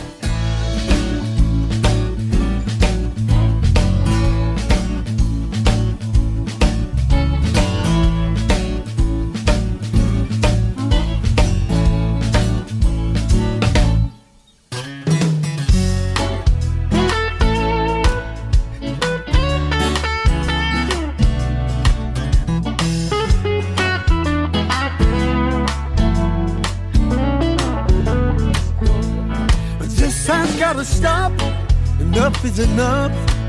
I can't take this BS any longer. It's gone far enough. You wanna claim my soul? You'll have to come and break down this door. I knew that something was going on wrong when you started laying down the law. I can't move my hands. I break out in sweat. I wanna cry. Can't take it. No, terrible, terrible guitarra. Yo ya sé de, quién estás hablando. Imagino que el oyente del otro lado dice es eh, imposible no reconocer esa voz y lo que suena esa guitarra, ¿no? Y podríamos hacer una adivinanza, ¿no? Con los oyentes, pero se nos va mucho el tiempo de la sección. Nada más y nada menos que, como dice eh, los artistas de esta canción, de Slow Hunt, como se lo conoce, nada más y nada menos que Eric Clapton, en conjunto con Van Morrison, haciendo este single This Has Gonna Gotta Stop. Van Morrison, bueno, que uno lo, lo recuerda mucho por, por su dúo con, con el grupo Them, el, el famoso tema Gloria. Sí. Lo último, eh, digamos, a nivel magnitud, a nivel éxito, lo más grande que uno, que lo último que uno recuerda de Van Morrison, de Eric Clapton, obviamente, da que hablar de Sharper, Scream, Derek Dominos, su carrera solista, eh, hay de sobra y tenemos recuerdos presentes.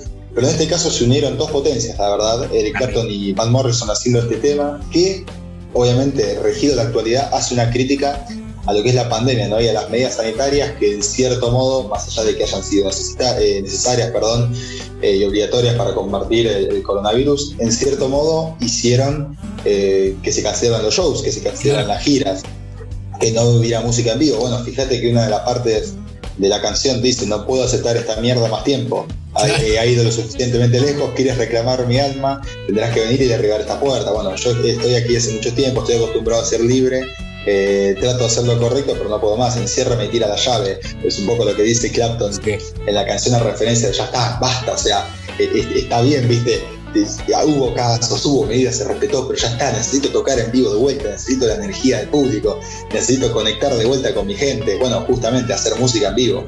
Claro, claro, bueno, eh, Eric Clapton que ha tenido eh, una polémica con el tema de vacunas también, ahí relacionado con esta cuestión de volver a tocar, ¿no? Porque él es un artista de escenario, más allá que ha sacado muchísimos discos, gran trayectoria, como bien mencionabas vos, con Cream, bueno, antes con The Jarvis, eh, una extensa carrera solista, pero acostumbrado a los duetos, mucho tiempo con B.B. King. Creo que Eric Clapton tocó con todo el mundo, con todo el mundo, con John Lee Hooker, con los Rolling Stones, eh, con muchísimos artistas, haciendo muchos duetos, en este caso con Van Morrison. No sé si, si es la primera participación o colaboración que han tenido juntos, porque son dos músicos que tienen eh, casi 70 o más de 70 años, son dos históricos de la música. Tanto Van Morrison tal vez en un perfil un poco más bajo, el que sabe de música reconoce inmediatamente a Van Morrison, pero tiene muchas canciones, digo, al oyente siempre le hablamos del otro lado, que seguramente la van a escuchar y decir, ah, mira, este era Van Morrison, increíble. Pero Eric Clapton, bueno, ni hablar con, con lo que fue sobre todo en, las, la primera parte de los 90, después de lo que fue la Unplugged de MTV, que ahí explotó todo, ¿no? Sí, sin duda. Bueno, con respecto a lo que decías de las vacunas, eh, un poco la polémica, la polémica perdón, que se había desatado es el hecho de que supuestamente Clapton iba a pedir que en su show sea obligatoria la vacunación y que se presente un certificado de vacunación, cosa que el músico eh, desestimó obviamente esa posibilidad y, y- y generó como una especie de tranquilidad en los fanáticos. Y con respecto al dúo, sí, ya habían participado juntos, eh, por lo menos en lo que fue el año pasado, haciendo Stand eh, and Deliver, también Claro. otro tema que hemos hecho referencia Mm. en, en algún otro momento, que eso es ahora sí, digamos, lo último eh, que tenemos como más presente y más reciente de Van Morrison. Pero a nivel éxito, obviamente, la época de, de- de Gloria, y bueno, es un poco también como decís vos, la cantidad de canciones eh, y buenas producciones que tuvo y que uno desconoce, pero es lo que decimos siempre, por una cuestión de que a la industria no le gusta, que sienten que no es buen manejo, que no se lo publicita lo, lo necesario, lo suficiente como para que sea un hit, o muchas veces el hecho de que el artista no quiere componer algo que sea hitero o algo que sea un Sí. tema de radio, sino una cuestión de, bueno, quiero hacer lo que me gusta, este es mi género, y, y acá va, Eh, hay que ver, digamos, qué tanto pega el This Has Got to Stop, el, el tema de Clapton y Van Morrison, desde ya que es algo en lo que muchos se sienten identificados porque es una crítica a las medidas sanitarias eh, y a, y a esta no vuelta de los shows hasta que recientemente sí se dio lo que estuvimos hablando de Foo Fighters hace un tiempo. Eh, yo creo que por ese lado hay mucha gente que se va a sentir identificada. De ahí a que sea un hit musical, habrá que ver. En el mientras tanto es lucera para un momento de tranquilidad o en la playa, pega perfecto como la gran mayoría de los temas de Clapton. Sí, no, totalmente. Hay que ver después si, si llega a ser un hit o no con el paso del tiempo también, ¿no? Eh, eso tiene la, la frescura de las canciones. Lo cierto que es un tema eh, impecable en, en lo musical, en lo técnico, eh, que queda también justo para este momento y para esta época. No solamente la letra, sino también la, la melodía que han elegido. Un temazo para disfrutar. Gran lanzamiento este primero y recomendable totalmente. Lo pueden encontrar en todas las plataformas, imagino. Sí, sí, sin duda se, se puede escuchar obviamente en Spotify, YouTube, Deezer, eh, SoundCloud, bueno, eh, todas las plataformas ya, ya disponibles y hasta se puede comprar, pero bueno, hoy en día obviamente con la tecnología que hay, eh, uno difícilmente corre a la disquería a comprar el single, ni siquiera un álbum, el single. Claro, no, bueno, alguno, algún loco por ahí sí, alguno que le, que le sobra, ¿viste? Dice, bueno, me lo- la verdad que no lo quiero escuchar gratis, me lo quiero comprar.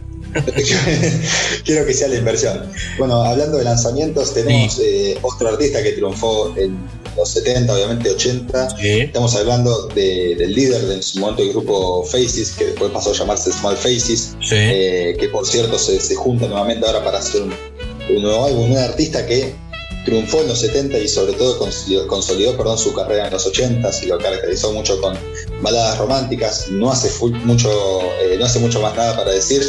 Bueno, Rod Stewart, nada más y nada menos con esa voz eh, rasposa y característica. Y en este lanzamiento y en este, esta canción, distinto, distinto completamente del género, no es rockero, no es blusero, no es, eh, ¿cómo decirlo? Ese rock rasposo, embarrado como hacían en, en Faces. Ustedes escúchenlo y saquen sus propias conclusiones. A ver. It's not the color of your hair or the beauty in your eyes that I'll be missing. Oh, the sunshine in your smile, oh, those ruby red lips I've been kissing. Now your family don't like me. This I understand. I don't wanna settle down. I'm just a rambling man. I'd rather be out rocking with my good old country band. Yes, I would. But listen, baby. It was great while it lasted. And together we smashed it. There's just one more thing to do. I know that I can keep a secret, baby. Can you too? One more time, baby. One more time, baby. One more time, just for old time's sake. One more time. No, un, un Rod Stewart más ayornado a este, a este momento de fusión musical, ¿no? Un poco más pop. Un Rod Stewart más pop. Pop electrónica está jovial, está jovial Rod Stewart. Entiendo un poco el mercado también, entiendo Sí. un poco cuál es el género que, que se mueve actualmente y también ya está en una altura de carrera consolidada y que se da sus gustos. O sea, siempre estuvimos hablando de los Foo Fighters haciendo eh, A los Gees. de, de los haciendo discos, una banda de rock alternativo haciendo di- discos que es lo que, lo que nadie se espera. Bueno, en este caso Rod Stewart haciendo un tema más acercado al pop, a la electrónica, con One More Time, como se llama. Eh, para quienes les guste la música electrónica o conozcan un poco más, eh, pueden asimilarse eh, tranquilamente esta producción a temas de Armin Van Buuren o, o Dash Berlin, ese estilo de, de electrónica trans. eh, es, es- es un tema muy, muy de ese estilo, muy de ese estilo. que bueno, Rod Stewart, ¿qué tenemos para decir? Bueno, 250 millones de discos eh, vendidos en, en- Ah, todo el mundo, por supuesto. Eh, y en este caso, por ejemplo, volvió a trabajar con eh, Kevin Savigar, que fue el que produjo obviamente los, eh, los álbumes Stewart Time, Sí. Another Country, Blood Bell Roses, bueno, todos álbumes de esta última década, ¿no? Tanto en 2013, 2015 como 2018. Y que además de One More Time escribieron eh, pistas destacadas como Hold On, eh, All My Days, bueno, todo en un género distinto o diferente al que estamos acostumbrados eh, a ver, por supuesto, y todo incluido en algo que se viene, que digamos tenemos como fecha supuestamente fijada 12 de noviembre, así que esto es medio previa, de Tears of Hercules, el nuevo álbum de Rod Stewart que se viene y veremos qué más sorpresas trae, veremos si tiene rock, si tiene pop. Por el momento lo que tenemos es One More Time, algo más pop electrónica. Claro que sí, bueno, un Rod Stewart que si, si uno lo ve, eh, porque además salió, salió el video de esta canción, eh, está siempre igual. Por lo menos los últimos 20 años Rod Stewart es igual, ¿no? o sea, no envejeció nada. O sea, hace 20 años está con el pelo igual, con las mismas camisas, con el cuellito parado, los zapatos blancos, característica, esa, eh, lo coqueto que es Rod Stewart, fanático del Celtic, además, ¿no? Y del fútbol. Rod Stewart, eh, como bien decís, ahora están planeando la vuelta de, los Faces con, con Kenny Jones y con Ronnie Wood de los Rolling Stones, así que veremos también qué es lo que se viene con eso. Imagino algún tema clásico y no sé si algún lanzamiento. Sí, sí, sí, hay mucho, hay mucho, tanto con Faces, tanto él como solista. Veremos si sale todo de una, digamos, si, si para noviembre ya hay algún adelanto de Faces, si el viernes 12 de noviembre está solo el lanzamiento del disco del solista, o si ya hay algo más de Faces, bueno, no sé, veremos. Lo, lo que sí nos alegra es ver que se mantiene jovial, se mantiene activo, y como decís vos, eh, es, es un viejo, viste, fachero y que mantiene la onda y que, que sobre todo está activo, está activo y encuentra la manera de pasarla bien, sobre todo. Yo creo que Rod Stewart es la es, es el tío que queremos todos tener, ¿no? Imagínate, venís a una fiesta, una Navidad y te entra Rod Stewart, es, es, es fantástico. Es fantástico. Eh, y además, e- estos lanzamientos, como decís vos, de, de estos grandes artistas que no, no, no, no suelen sacar muchas canciones o un disco cada tanto, pero siguen vigentes todo el tiempo. Sí, sin duda, son, son de, esas, de esas personas que uno dice, nos juntamos a tocar con amigos, entonces te tocas la guitarra y vos tocas Arde de la ciudad, pero el flaco después te canta Baby Jane, ¿viste? Dice, Claro, te toca, o te toca Maggie May con la guitarra celta, ¿viste? claro, exactamente. Increíble. Bueno, fantástico. Estos dos lanzamientos, prometiste tres. Y nos faltarían dos artistas más.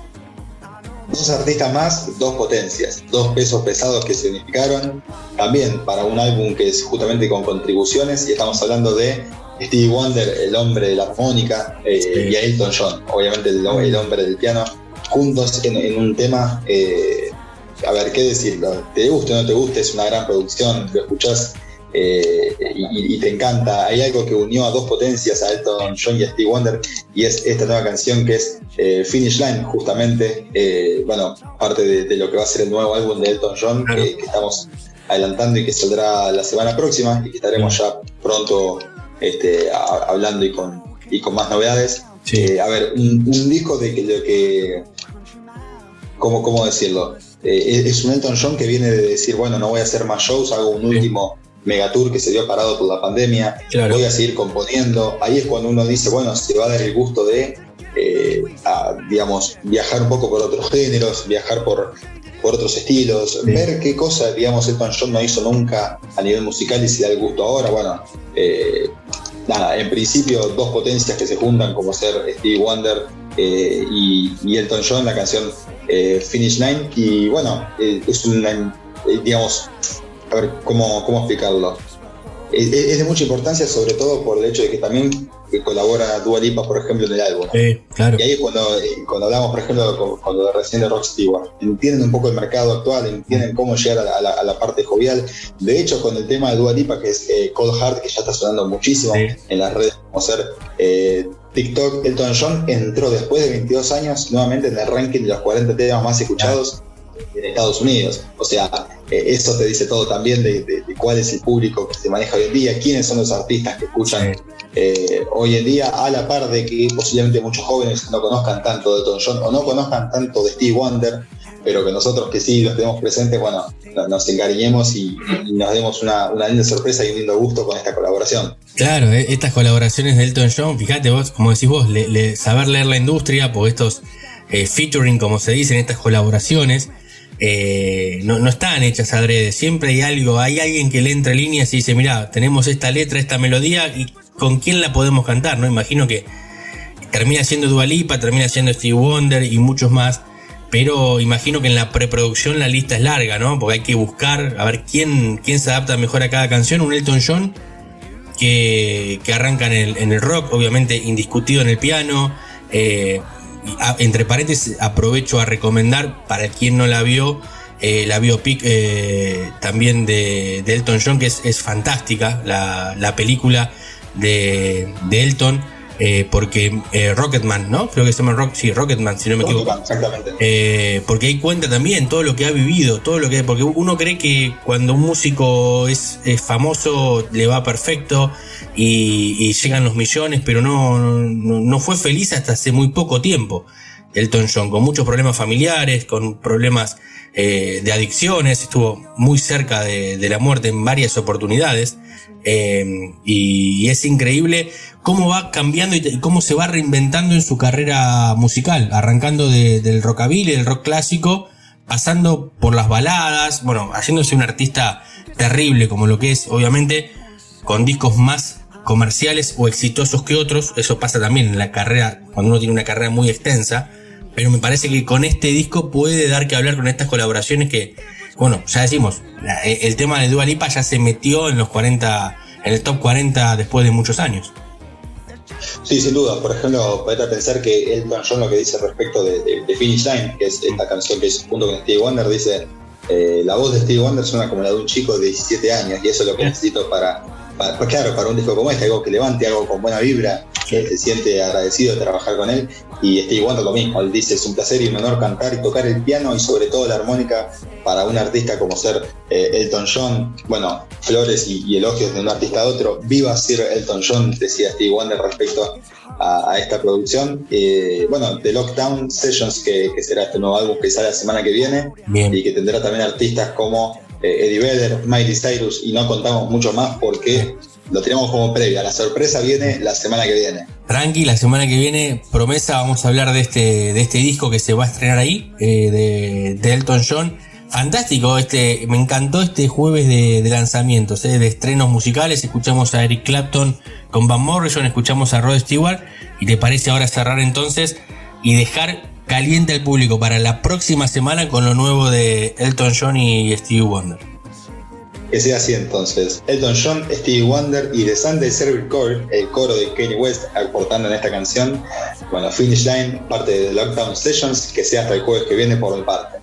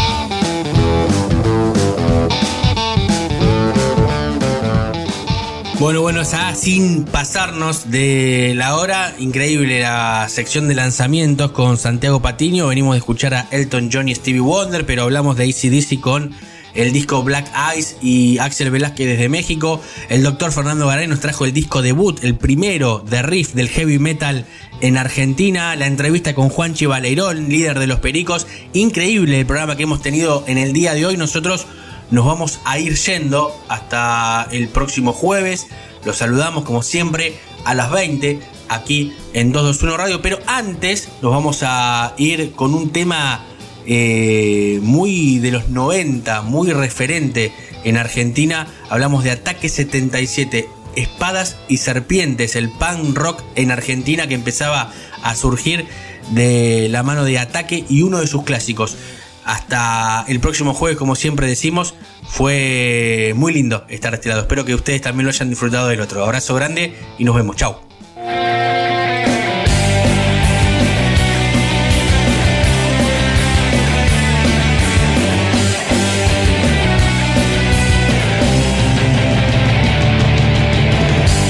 Yo recuerdo aquellas